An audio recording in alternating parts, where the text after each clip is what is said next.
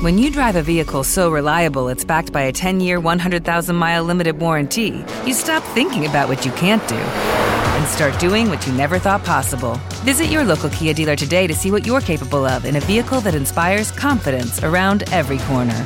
Kia, movement that inspires. Call 800 333 4KIA for details. Always drive safely. Limited inventory available. Warranties include 10 year 100,000 mile powertrain and 5 year 60,000 mile basic. Warranties are limited. See retailer for details. Este podcast forma parte de Evox Originals. Disfruta de este avance. ¿Sabes que cada vez son más las empresas que comparten sus productos a través de los programas de podcast? ¿Tienes interés en que se conozca tu obra y la compren cientos de oyentes de todo el mundo de habla hispana? Este espacio está reservado a que des a conocer tu obra. Una mención en este programa va a ser escuchada por miles de oyentes semanalmente. No dejes pasar esta oportunidad. Ponte en contacto conmigo y lo hablamos. Por supuesto que llegaremos a un acuerdo que seguramente te va a resultar muy positivo. No esperes más. Creo el texto de la mención, lo revisamos, lo grabo y ¡eh voilà! Lo empezarán a escuchar en más de 70 países, la mayoría de habla hispana. Mi web www.javiermatesanzlocutor.com Solicita tu presupuesto o contacta conmigo. Te estoy esperando y estaré encantado de colaborar contigo. Tu proyecto es mi proyecto.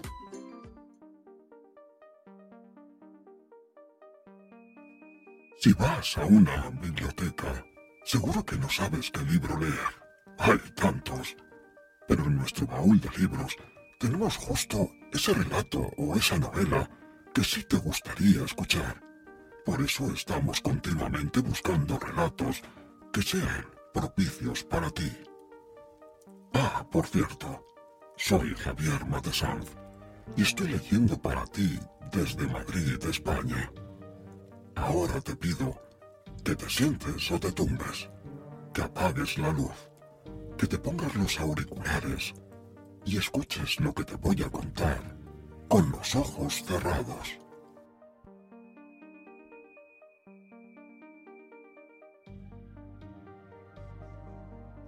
Baúl de Libros presenta Relatos de Misterio y Suspense. Hoy presentamos Entretenimiento de una velada, escrito por M. R. James.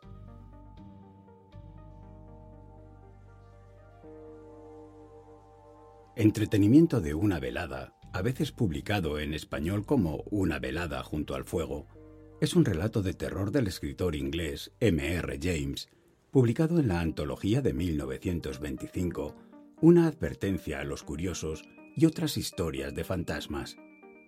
Entretenimiento de una velada intenta recuperar la tradición inglesa de aquellas historias de fantasmas narradas por los ancianos a la luz del fuego. En este caso, el cuento es narrado originalmente por una abuela a sus nietos y relata la historia de dos hombres que continúan practicando un antiguo culto pagano que de algún modo nos recuerda a los mitos celtas, clasificados como brujería en la Edad Media, y cuyas muertes parecen estar vinculadas a los sucesos misteriosos que ocurrieron después.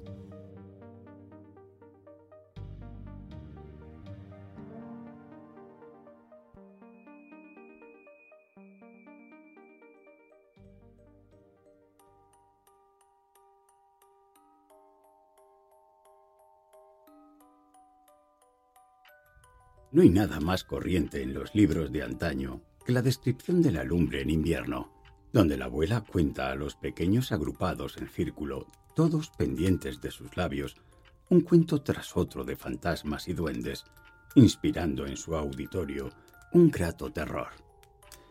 Pero nunca se nos dice qué cuentos son esos. Oímos hablar de espectros ensabanados con ojos como platos, y más inquietante aún, del hombre del saco pero se nos escamotea el contexto de estas imágenes impresionantes. Este es un tema que me obsesiona desde hace mucho tiempo, pero no veo el modo de resolverlo definitivamente. han desaparecido ya las abuelas venerables, y los compiladores de folclore iniciaron su labor en Inglaterra demasiado tarde para salvar gran parte de lo que ellas contaban. Sin embargo, son cosas que no se pierden fácilmente, porque la imaginación, valiéndose de detalles dispersos, es capaz de recomponer el cuadro de una velada junto al fuego, como en Evening Conversation de la señora Marcet, Dialogue on Chemistry del señor Joyce o Philosophy in Sport Made Science in France de otro autor, destinados a desaparecer por pretender sustituir el error y la superstición por la utilidad y la verdad más o menos de la siguiente manera. Charles, después de la amable explicación que me diste el sábado, papá, creo que comprendo las leyes de la palanca, pero ahora me tiene perplejo el funcionamiento del reloj de pared. Y me pregunto por qué, cuando le paras el péndulo, deja de andar. Papá. Ah, bandido. ¿Con qué has estado tocando el reloj del salón, eh? Ven aquí. No, este comentario se ha deslizado en el texto. No se sabe cómo. Bueno, hijo, aunque no apruebo que sin mi supervisión hagas experimentos que puedan dañar el buen funcionamiento de un instrumento científico valioso, te explicaré lo mejor que pueda los principios del reloj de péndulo. Tráeme un cordel resistente del cajón de mi despacho y dile a la cocinera que tenga la bondad de prestarte una de las pesas que utiliza en la cocina. ¿Y para qué seguir? Qué distinta es la escena de un hogar donde aún no han penetrado los resplandores de la ciencia. El señor de la casa, agotado por la larga jornada persiguiendo perdices, atiborrado de comida y de vino, ronca a un lado de la lumbre. Su anciana madre hace punto al otro lado, y los niños, Charles y Fanny, no Harry y Lucy, estos no lo habrían resistido, están pegados a sus rodillas. La abuela. Vamos, niños, portaos bien y estad callados. No vayáis a despertar a vuestro padre, porque ya sabéis lo que pasará. Charles. Sí, se pondrá de un humor de perros y nos mandará a la cama. La abuela deja las agujas y dice con severidad. ¿Qué manera de hablar es esa, Charles? ¿No te da vergüenza? Vaya, pensaba contaros un cuento, pero si hablas así, me callo y no os cuento nada. Un grito contenido. Sí, abuelita. Ahora sí creo que le habéis despertado. El terrateniente con voz pastosa. Escucha, madre, si no puedes tener callados a los críos. La abuela.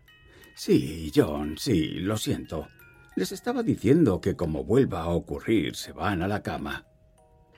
El terrateniente se vuelve a adormilar. La abuela. Ea, ¿veis lo que os había dicho? Tenéis que ser buenos y estar callados. Veréis lo que vamos a hacer. Mañana saldréis a coger zarzamoras, y si traéis una cesta llena, os haré mermelada. Charles. Sí, haznos, abuelita. Yo sé dónde hay unas buenísimas. Hoy mismo las he visto. La abuela. ¿Dónde, Charles? Charles. En el caminito que pasa por delante de la casa de Collins. La abuela bajando la labor al regazo. Charles, por lo que más quieras, no cojas una sola zarzamora de ese camino. ¿Sabes? Bueno, ¿cómo lo vas a saber? ¿Qué estaba pensando? Pero no importa. Haz caso de lo que te digo. Charles y Fanny. Dinos, ¿por qué, abuelita? ¿Por qué no podemos coger de allí? La abuelita. Está bien, de acuerdo. Os lo contaré. Pero no tenéis que interrumpirme. Pues veréis. Cuando yo era niña, ese camino tenía mala fama aunque parece que la gente ya no se acuerda de eso. Y un día, Dios mío, es como si fuera esta noche. Le conté a mi madre que en paz descanse, cuando entré en casa a cenar, era una noche de verano, dónde había estado y que había vuelto por ese camino, y le pregunté cómo era que se criaban tantas zarzas y grosellas en la parte de arriba de ese caminito. Dios mío, me zarandeó, me dio una torta y me dijo, Niña mala y desobediente, ¿no te he prohibido veinte veces que ponga los pies en ese camino? Y encima te entretienes mirando por allí cuando ya ha anochecido. Y no sé qué más me dijo. Cuando terminó, me sentía demasiado asustada para decir nada, pero le hice ver que era la primera vez que me lo decía, lo que era completamente cierto. Entonces, naturalmente, se arrepintió de haber sido tan severa conmigo, y para remediarlo me contó toda la historia después de cenar. Más tarde volví a escuchársela muchas veces a los viejos del lugar, y tuve mis razones para pensar que había en ella algo de verdad. Pues bien, en la parte de arriba de ese sendero, al final, vamos a ver, ¿a la derecha o a la izquierda conforme se sube? A la izquierda. Hay un terreno abrupto lleno de arbustos, cercado por una especie de seto viejo y medio destrozado, donde aún quedan algunos viejos grosellos. O quedaban al menos, porque hace años que no subo por ahí. Lo cual quiere decir que ahí hubo una casa en esa casa, antes que yo naciese, ni hubiese remota posibilidad, vivía un hombre llamado Davis. Parece que no era de aquí, y desde luego nunca ha habido nadie con ese apellido desde que yo tengo uso de razón. Sea como fuere, el caso es que este señor Davis vivía muy aislado, visitaba raras veces la taberna y no trabajaba para ningún agricultor porque por lo visto tenía suficiente dinero para vivir. Pero le tocaba bajar al pueblo los días de mercado y recoger de paso las cartas de correos. Un buen día volvió del mercado con un joven, un muchacho que estuvo viviendo con él bastante tiempo. Iban y venían juntos, pero nadie sabía si era que este muchacho se encargaba de los trabajos de la casa o si el señor Davis era su profesor. Decían que era pálido, feo y muy poca cosa. Bueno, ¿y qué pasaba con estos dos hombres? Naturalmente...